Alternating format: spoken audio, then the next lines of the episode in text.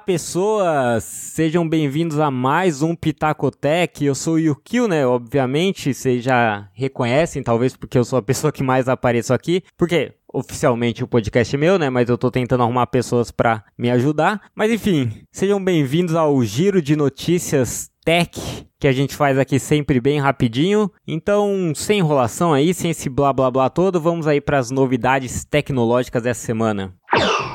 Já vamos começar com uma notícia que gerou um certo burburinho aí no Twitter, principalmente, que foi a Sony anunciando a sua saída do Brasil. Em carta divulgada, a empresa disse que decidiu fechar a fábrica em Manaus em março do ano que vem e interromper a venda de produtos de consumo pela Sony Brasil Limitada como TV, áudio, câmeras. Segundo a empresa, o maior obstáculo seria o ambiente de mercado e tendência aos negócios. Eles ainda informam que a Sony Brasil continuará mantendo a operação local para oferecer suporte ao consumidor. Fora isso, os negócios da Sony, do grupo Sony Brasil, né, como games e soluções profissionais, seguirão com forte atuação no mercado local, segundo a carta aqui, assinada por Clovis Letier, gerente de operações sênior, que foi divulgada no dia 14. Cara, os comentários aqui, eu vi muita gente criticando assim o governo, ah, já, já avisando também, porque senão vai ter gente, vai ter gente achando que eu tô defendendo alguém, passando pano isso e aquilo. Avisar desde já que não precisa ficar bravo, eu sou o isentão. Se bem que tem muita gente hoje em dia que não gosta do isentão, do cara de centro, né, e tudo mais, mais neutro nas coisas. Ah, enfim, pode reclamar, né, também. Mas assim, o ponto é que eu não tô defendendo ninguém, a questão é que costuma soar algo meio tipo assim, ó, oh, o governo é 100% culpado disso. E me parece tanto. Óbvio que sempre tem um problema, porque se o ambiente de negócio tá ruim, tem a culpa do governo, mas também não me soa algo tão trágico pro Brasil, sabe? Tem coisa muito pior rolando do que essa saída. A Sony tava perdendo competitividade por incompetência deles mesmo, assim, na minha visão. Eu até conversei com uns amigos para ouvir outras opiniões, inclusive abraço aí pro Thiago Rodrigues e pro Caio Augusto, brothers aí da economia, que deram uns pitacos, me ajudaram a refletir um pouco sobre o tema. Mas é isso, gente. É decisão estratégica da empresa, coisa empresarial mesmo. É, a Sony vai para onde tá dando mais grana, onde tiver mais rentável, e aqui provavelmente não tava. Eu vi muita gente fazendo vários comentários com fundamento nenhum de economia, assim, tipo, ah, é culpa disso, culpa daquilo, olha só, e, não, e sabe, pintando um cenário que não era bem isso. Tipo, a gente tem um problema no ambiente de negócio, daí é muito falado por todo mundo, mas não é também assim, tipo, essa saída da Sony não é a pior coisa do mundo, não é isso que faz a gente estar tá na lama, tem muita coisa muito pior rolando. Enfim, é meus, são meus meus dois centavos aí. A gente também tro pode trocar ideia se você tiver opinião diferente. Eu sou completamente aberto a isso. Posso trazer a sua opinião aqui. Posso trazer até você aí para dar uns, uns pitacos. Enfim, se quiser dar sua, sua opinião, pode mandar um direct lá para Site ou um e-mail aí para pitacotec.gmail.com, a gente troca uma ideia, um pouco menos tech, né, mais econômica, mas enfim, essa foi uma notícia bem relevante dessa semana. E a outra notícia que eu quero destacar aqui é a briga, essa briga interminável do TikTok com o governo americano que segue firme e forte. Americano eu quis dizer dos Estados Unidos, né? Ah, tipo, ah, não, não é americano, é estadunidense. Pô, baita nome complicado, né? Vamos de americano aí para ajudar aqui uh, essa criatura com dificuldades. Então o que, que rolou? O rolou que o governo americano proibiu os downloads do TikTok e do WeChat, que são dois apps chineses. O TikTok eu já falei várias vezes aqui, é um app de dancinha, vídeos curtos, tem várias funcionalidades legais assim para fazer vídeo com mais vídeo mais maneiro mesmo, com montagem, com câmera lenta ou efeito no rosto, tem várias coisas assim por isso que ele bombou muito.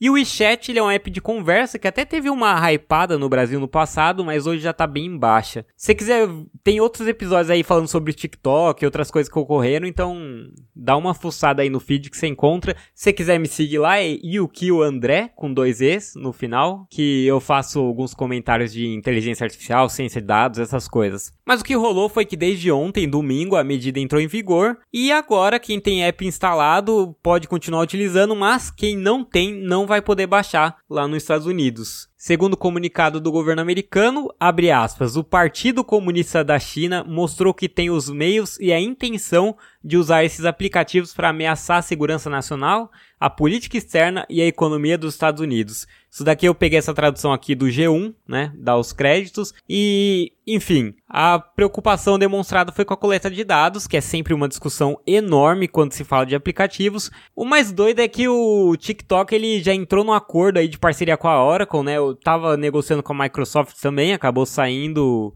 do par e a Oracle, a Oracle que ficou. Eu até comentei lá que a Oracle entrou nesse acordo, mas não vai levar o algoritmo, né? E eu acho, acho um certo vacilo, mas enfim, comentei lá no arroba no Twitter. E isso, esse, esse acordo era até para levar o app, né, para ele continuar nos Estados Unidos. Então, vai ser uma bucha aí para as duas empresas resolverem. O TikTok, obviamente, já avisou que vai entrar com uma ação contra a decisão, mas é óbvio que isso vai impactar o app. Ele atualmente tem mais de 800 milhões de usuários no mundo, segundo a matéria do G1, e cerca de 100 milhões nos Estados Unidos. O que é curioso é os Estados Unidos virem com esse papinho de preocupação com coleta de dados. Cara, olha o tanto de dados que tem o Facebook, o Google, sabe? Tipo, tudo bem, a gente olha torto quando vem da China por conta do governo e tudo mais, mas pô, Pô, quem, quem, leu aquele livro, até uma recomendação aí, que é aquele No Place to Hide, que foi traduzido como Sem Lugar para Esconder, tradução direta, né, na real, sabe do que eu tô falando. Os caras têm informação de absolutamente tudo, tudo, tudo lá. O Snowden tá aí para comprovar, né? Deu toda a bucha que deu por causa disso.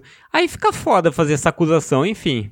Vamos ver no que vai dar aí, né? Bora pras curtinhas? Pra não enrolar muito aí. Como você não tá no ônibus agora, né? Antigamente você ia ouvindo o podcast no ônibus, agora tá ouvindo em casa, então eu acho que é até bom ser bem rapidinho. Então, primeira curtinha, uma novidade maneira aí para quem é ligado em sustentabilidade. Palavra difícil, né? Pô, eu adoro esse tema, eu vivo ligado nisso. A telha solar da Eternit foi aprovada pelo Imetro e está liberada para venda no Brasil. Para quem não sabe, a Eternit é uma empresa de materiais de construção de capital aberto, então você pode comprar ações na bolsa, ó, vai que essa telha aí é só o primeiro passo de várias soluções, então é ETER, ETER3, o código da ação. Enfim, até deu um boom aí essa, essa semana, pelo que eu vi. Teve um aumento ali de tipo de 5 para 6 reais, que é muita coisa, né? Tipo, é 25%. Enfim, a empresa construiu uma telha que possibilita a geração de energia solar. A empresa inseriu pequenas placas fotovoltaicas para o edifício também, na parte superior das telhas, para que consiga fazer essa absorção e essa, essa geração de energia solar. E segundo a empresa, as placas se pagariam em torno de 3 a 5 anos. Então, se você quiser saber mais sobre essas telhas e até mais sobre energia solar, eu vou deixar um link na descrição aí, que é do Portal Solar. Então já dá para dar uma lida em outros artigos, é bem legal. Eu gosto do site deles aí, recomendo. E para você que está preocupado com longevidade, o aplicativo My Longevity tá aí para calcular quantos anos de vida você ainda tem. Eu descobri a ferramenta pelo Tecmundo, então fica o crédito pros caras. E é muito maneiro. Tipo, acessa lá depois mylongevity.org, tá aí no link na descrição também. Ele pega as informações demográficas, tipo, tem uma calculadorazinha no site, você vai abrir, vai, vai ter lá uma calculadorazinha, e aí de um lado vai ter as informações demográficas que você vai inserir, tipo, onde você mora, do outro lado, do lado direito, vai ter as informações de saúde, tipo, se é diabético, se é hipertenso, e outras coisas, e a partir disso ele faz um cálculo para saber quantos anos de vida você deve viver ainda. É maneiro porque se for matemático ou estatístico, ou alguma área aí da saúde também relacionada com isso, é, eles têm toda a metodologia do cálculo então, tá bem facinho ali no site, eles explicam como foi feito, como a ferramenta foi montada, é bem legal. Eu acho maneiro disso, né? O pessoal tech, eles disponibilizam tudo, assim. É, pouca coisa é segredo realmente, né? Então eu acho muito maneiro isso. É, vide os softwares open source aí. E eu vou fechar aqui com uma que deu polêmica essa semana, porque isso é legal, porque mexe com lei e é algo novo que tá dando muita discussão, que foi o caso do Uber, né? Da Uber.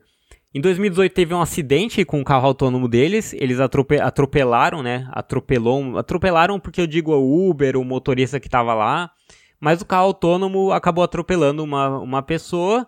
E aí o que vai acontecer é que o motorista que estava no carro, que era o backup, ele vai ser processado, indiciado por homicídio, a Uber não. Então, de novo, lembrando, 2018 a Uber teve um problema com um carro autônomo, atropelou uma mulher que andava de bicicleta, e por conta desse acidente, o motorista Rafael Vasques, que deveria ser o backup do carro, mas provavelmente estava distraído na hora, ainda vai, o processo vai rolar aí, a gente vai vendo o que vai dar, mas ele recebeu a acusação de homicídio. A Uber, em contrapartida, não vai ser indiciada nesse caso. Isso é maneiro porque abre um precedente absurdo nesse caso de fatalidade envolvendo máquinas mais inteligentes, né? Por exemplo, a gente vai ter essas casas mais inteligentes, esses, é, vamos dizer assim, geladeira, fogão, tudo inteligente, Imagina quando explodir alguma coisa, quando você. Quem que vai ser o culpado? Óbvio que não tem um backup, né? Não tem um motorista, mas assim, já começa a abrir alguns precedentes sobre quem que deveria ser culpado. Eu não acho que isso daqui vai ser inteiramente válido, porque, como eu disse, em outros casos não vai ter um backup e a empresa vai ter que ser indiciada. Até no, no arroba StatSite lá no Twitter, né? No, no meu Twitter, eu postei quem que vocês acham que deveria ser acusado e a maioria das pessoas falou que deveria ser Uber e motorista, né? Ambos têm culpa. Enfim, é o começo de uma discussão gigantesca que vai acontecer daqui para frente. Então é isso, galera. Espero que vocês tenham gostado do giro de hoje. Como sempre, o mundo tecnológico está cheio de novidades. Hoje foi um giro até um pouco mais curto em questão de quantidade de notícias, mas teve coisa muito interessante. Tem muita coisa incrível rolando. Se você colar lá no arroba que acho que é a terceira ou quarta vez que eu falo aqui lá no Twitter, você vai ver que eu posto muita notícia, principalmente de inteligência artificial, mas também de data science, machine learning. Então segue lá, StatSite se escreve E-S-T-A-T-S-I-T, não, S-I-T-E, E-S-T-A-T-S-I-T-E.